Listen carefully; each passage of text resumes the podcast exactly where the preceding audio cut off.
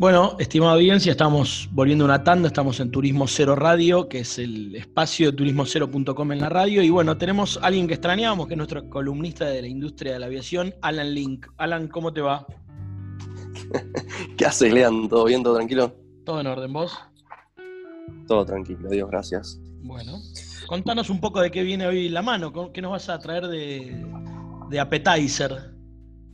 Bien, hoy tenemos eh, dos noticias interesantes. Una tiene que ver con la Argentina, exactamente con el aeroparque metropolitano Jorge Newbery, este, más conocido cariñosamente como Aeroparque. Eh, se firmó un convenio entre, entre Aeropuertos Argentina 2000, por su CEO eh, Quechibachián, por el ORSNA, el órgano regulador del Sistema Nacional Aeroportuario, por AISA, de Malena Galamarini, la esposa del actual presidente de la Cámara de Diputados, por Paula Tamburelli de la ANAC, la Administración Nacional de Aviación Civil, y por el ministro de Transporte, Meoni. Firmaron un convenio para relocalizar todas las cañerías que están abajo de la avenida Rafael Obligado, más conocida como Avenida Costanera, que ya vamos viendo que ha tenido bastantes modificaciones en la última década. El convenio se basa a grandes rasgos, para no aburrir a la audiencia tampoco, en relocalizar todo lo que son las cañerías y las cloacas que hay en la zona de la avenida costanera, para poder ampliar un poco la pista de aeroparque, ¿sí? realizarle mantenimiento pendiente y mejorarla. De esta manera se va a incrementar la seguridad operativa y la capacidad también del aeropuerto en sí, acorde a las normas y recomendaciones de la OASI, que es la Organización de Aviación Civil Internacional. Este, Aeroparque es un, es un aeropuerto metropolitano, es un aeropuerto relativamente crítico porque está en el medio, más en el margen de la ciudad. Y justamente, bueno, ya sabemos que hemos tenido en el pasado eh, unos, un, accidente tremendo, como fue en el 99, que fue el de, el de Apla. Eh, perdón, el de Apla, no, el de, el de Lapa.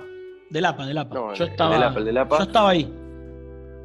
¿Vos estabas dónde? ¿Ahí en Aeroparque? En el, en el golf que está enfrente donde cae el avión, estaba yo. En Punta Carrasco, tremendo, tremendo, un accidente impresionante que bueno, tuvo que ver con una, serie de, incidentes, este, una cadena de eventos que ahora no vale la pena nombrar, pero más adelante, ahora se vienen estos en agosto, así que ya el mes que viene si querés hacemos algo al respecto. Eh, y tiene que ver esta serie de cuestiones con también aumentar el largo de la pista, que hoy día tiene más o menos 2.100 metros es una pista, relativamente corta. Este es uno de los temas de hoy, que es cortito, y otro tema es que el 3 de julio, hace muy poco tiempo, murió Emily Warner, Emily Howell Warner. ¿Quién es o quién fue esta señora? Emily fue la primera mujer piloto de línea aérea de Estados Unidos allá por 1976. Fue la primer piloto, la primera comandante, ¿no? Uno en la aeronave tiene lo que es, normalmente la gente llama erróneamente piloto y copiloto. Bueno, realmente son comandante y el primer oficial. El comandante es la persona de más experiencia en la aeronave, el que lleva adelante los mandos en un vuelo y tiene la mayor responsabilidad. Hay vuelos en los que se turnan y los mandos los lleva el copiloto o el primer oficial, pero ella fue la primera mujer. Y ATA, la Asociación Internacional de Transporte Aéreo, es la asociación y el organismo que de un modo u otro aglutina a todas las aerolíneas del mundo, o, la gran mayoría, salió con un comunicado en sus redes sociales lamentando el fallecimiento de Emily Howell Warner y al final de ese comunicado vuelve a recordar y a refrendar el compromiso de IATA con la iniciativa 25 by 2025, o sea, 25 para el 2025. ¿Qué significa, de qué se trata esta iniciativa?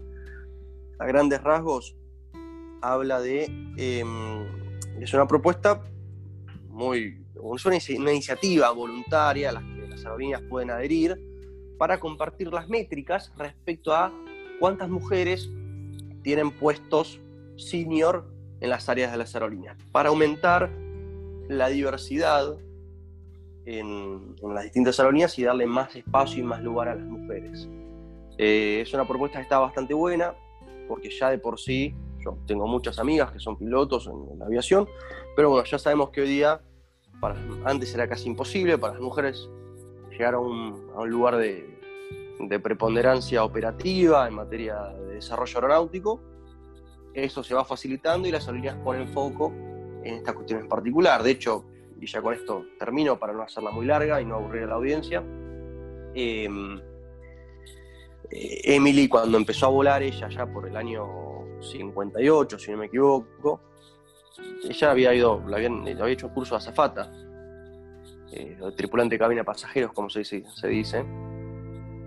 Y un día la llevaron en un avión chico a volar en un aeródromo y, vio que el instructor vio que ella, estaba muy entusiasmada y le preguntó si quería empezar el curso.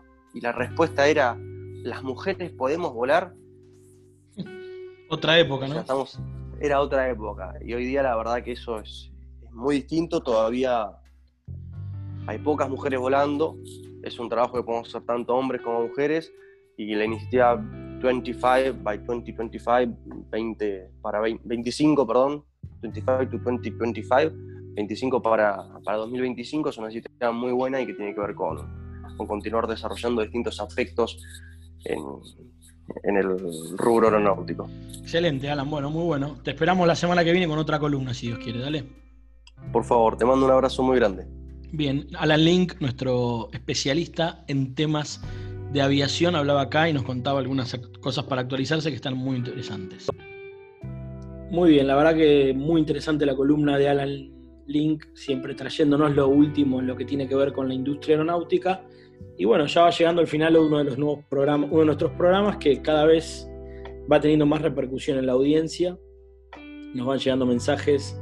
Pero bueno, para ir guiando algunos temas que estamos tratando, me gustaría poder eh, contarles que bueno, se van acercando las vacaciones de invierno y esperemos que algunos lugares más puedan estar abriendo para al menos el turismo interno y empezar a generar eso que tiene que ver con resolver los temas post pandemia y que bueno, que la pandemia no, se nos lleve todo el rubro, toda la industria, que es algo muy interesante acá en nuestro país. En otro orden de cosas, bueno, la nieve, el frío, la ola, la ola casi polar que está azotando todo el país, está trayendo irónicamente una de las mejores temporadas de nieve posibles habidas y por haber. Pero bueno, como les comentábamos, esto es Turismo Cero Radio, la versión radial de turismocero.com y que bueno, que nos, tienen, nos pueden escribir a info.turismocero.com o a todas las redes sociales donde estamos presentes. Esperamos todos los mensajes y ojalá que pronto todo vuelva a la normalidad y nos demos la mano en algún encuentro, en algún evento, en algún viaje, ¿por qué no? Así que bueno, gracias, nos esperamos, los esperamos la semana que viene en turismocero.com.